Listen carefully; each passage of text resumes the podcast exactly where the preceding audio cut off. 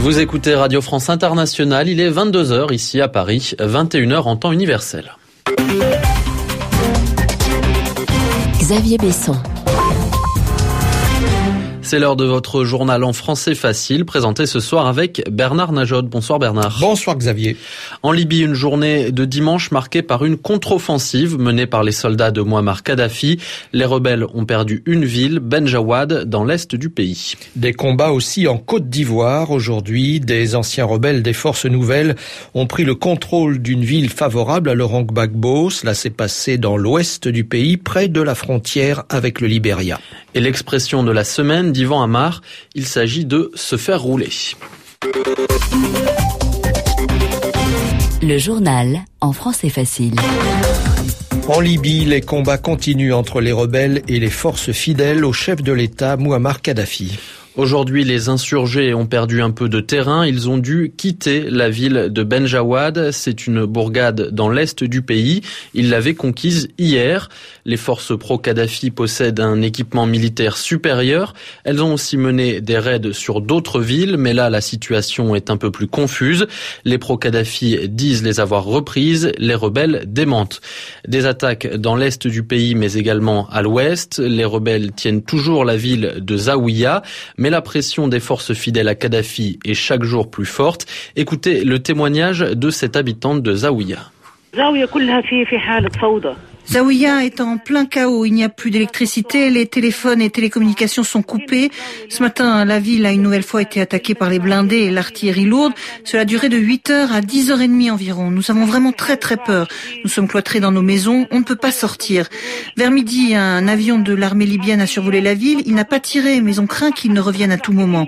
Si le monde ne bouge pas, notre ville risque de subir de nouvelles attaques. Jusqu'à présent, les forces de Kadhafi n'ont pas réussi à prendre le contrôle de Zawiya. Le centre est encore aux des insurgés, mais nous sommes attaqués de toutes parts. Et à l'hôpital, il y a de nombreux blessés, dont certains sont très gravement atteints. C'était une habitante de la ville de Zawiya en Libye. Elle répondait aux questions d'Abdelatif Sherif. Vous l'avez compris, les combats sont très violents. Les Nations Unies viennent de demander à avoir accès d'urgence aux victimes des bombardements. Et pendant ce temps-là, à Tripoli, Muammar Kadhafi a multiplié les promesses. Il a promis des réductions d'impôts et des baisses des prix. Il a même dit qu'il pardonnerait les rebelles qui voudraient se rendre. Ses partisans, eux, sont descendus dans les rues pour ce qu'ils ont appelé des manifestations de la victoire. Dans ce contexte, la France hausse le ton contre le régime de Muammar Kadhafi.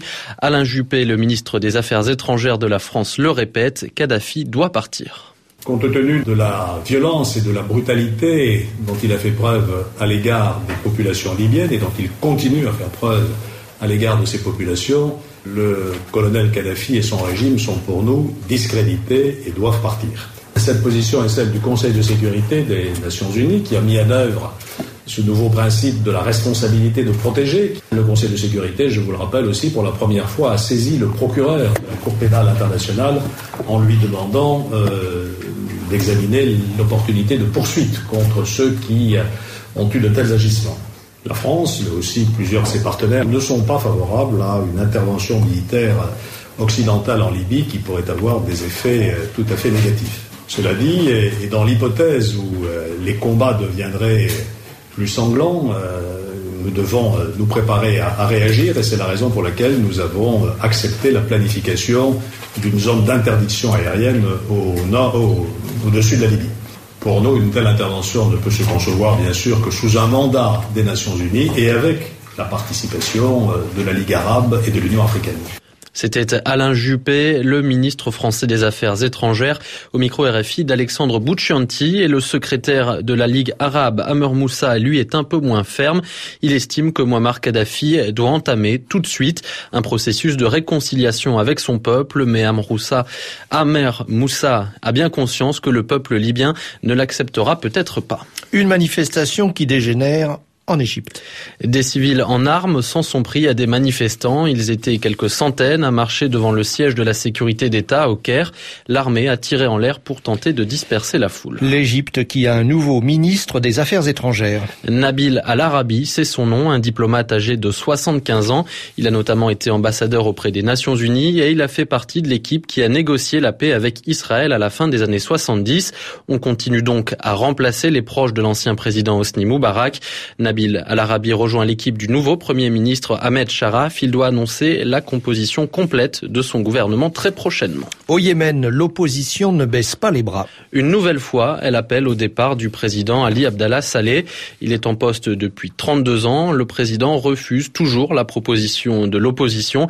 Elle veut qu'il quitte son poste avant la fin de l'année. Normalement, son mandat doit se terminer en 2013. Et par ailleurs, l'opposition yéménite accuse Al-Qaïda d'être à l'origine des attaques qui ont tué six militaires aujourd'hui dans l'est du pays. Il y a eu des combats ce dimanche dans l'ouest de la Côte d'Ivoire. Des anciens rebelles des forces nouvelles aujourd'hui alliés à Alassane Ouattara, le président reconnu par la communauté internationale. Ils ont pris la ville de tous les pleux. Elle était auparavant contrôlée par des forces loyales à Laurent Gbagbo. Une source au sein de l'état-major des anciens rebelles assure que la ville est totalement contrôlée par les forces nouvelles. Les élus locaux l'ont confirmé. Et dans les forces de sécurité de la ville, on parle de combats à l'arme lourde. Pleux est une ville d'un peu plus de 21 000 habitants. Elle est située juste à la frontière avec le Liberia. Au Japon, maintenant, le ministre des Affaires étrangères a dû démissionner à cause d'un don de 450 euros. Oui, ce n'est pas beaucoup, mais l'argent venait d'une personne originaire de la Corée du Sud. Et au Japon, c'est interdit. Les partis politiques ne peuvent être financés que par des Japonais. C'est un coup dur pour le Premier ministre du Japon. Son ministre des Affaires étrangères était une personnalité importante et prometteuse de son gouvernement. Beaucoup d'observateurs le voyaient bien devenir à son tour Premier ministre et il a dû présenter ses excuses aux Japonais. En Irlande, il faudra encore régler quelques détails, mais sur le principe, c'est acté. Le Fine et les travaillistes se sont mis d'accord pour former un gouvernement de coalition. Ce sont les deux partis qui sont arrivés en tête aux élections législatives de la semaine dernière et ce gouvernement sera mené par Enda Kenny, le leader du Fine L'expression de la semaine d'Yvan Amar. Il s'agit de se faire rouler. Et si Renault s'était fait rouler? C'est le titre du journal Libération de vendredi dernier et c'est lui qui nous fournit l'expression de la semaine. D'ailleurs, Alfred Soumou nous écrit de Brazzaville au Congo pour qu'on en précise le sens et l'emploi. Se faire rouler. Alors, qu'est-ce qui s'est passé? On a cru chez Renault que des responsables avaient trahi les secrets de fabrication de cette société qui fabrique des voitures, hein, et euh, que ces secrets avaient été vendus qu'il y avait eu de l'espionnage industriel. Seulement maintenant, on n'est plus sûr de rien. Est-ce que la direction de Renault a été mal informée? Est-ce qu'on a dénoncé des gens qui n'avaient rien fait d'illégal pour leur porter tort ou peut-être pour perturber le fonctionnement de la société? Parce que, en effet, peut-être que la direction générale de Renault s'est fait rouler. C'est-à-dire que la direction générale de Renault s'est peut-être fait avoir. Elle est peut-être tombée dans le panneau. Voilà trois expressions qui ont un petit peu le même sens et qui sont tout à fait familières, presque argotiques. Hein. En effet, rouler dans un emploi familier, ça veut dire tromper abuser. Et bien souvent, le mot est plus fort encore, ça veut dire escroquer ou voler. Seulement, il s'emploie surtout lorsqu'on se place du côté de la victime. On dit je me suis fait rouler, c'est-à-dire on m'a trompé ou on m'a volé. Il s'est fait rouler, on nous a roulé. Alors pourquoi ce verbe? Probablement parce que rouler quelqu'un, c'est le faire aller où on veut, c'est le manipuler, le lancer à droite, le rattraper à gauche. Alors on dit aussi familièrement qu'on a roulé quelqu'un dans la farine. Mais cette formule qui évoque la cuisine, elle est venue plus tard comme un développement un peu amusant, un peu pittoresque, imagé de la première formule plus simple, on s'est fait rouler. Les sports et la fin de la 26e journée de Ligue 1. En ce moment, Lille tente de reprendre sa première place. Et pour ça, les Lillois doivent gagner à Marseille et c'est plutôt bien parti.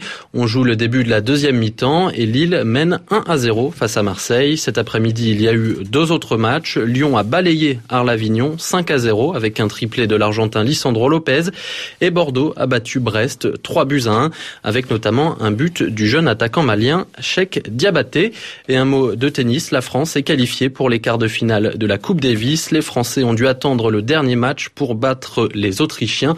Le score donc 3 points à 2 pour la France. C'est la fin de ce journal en français facile. Merci de l'avoir suivi. Il est 22h10 sur RFI à Paris.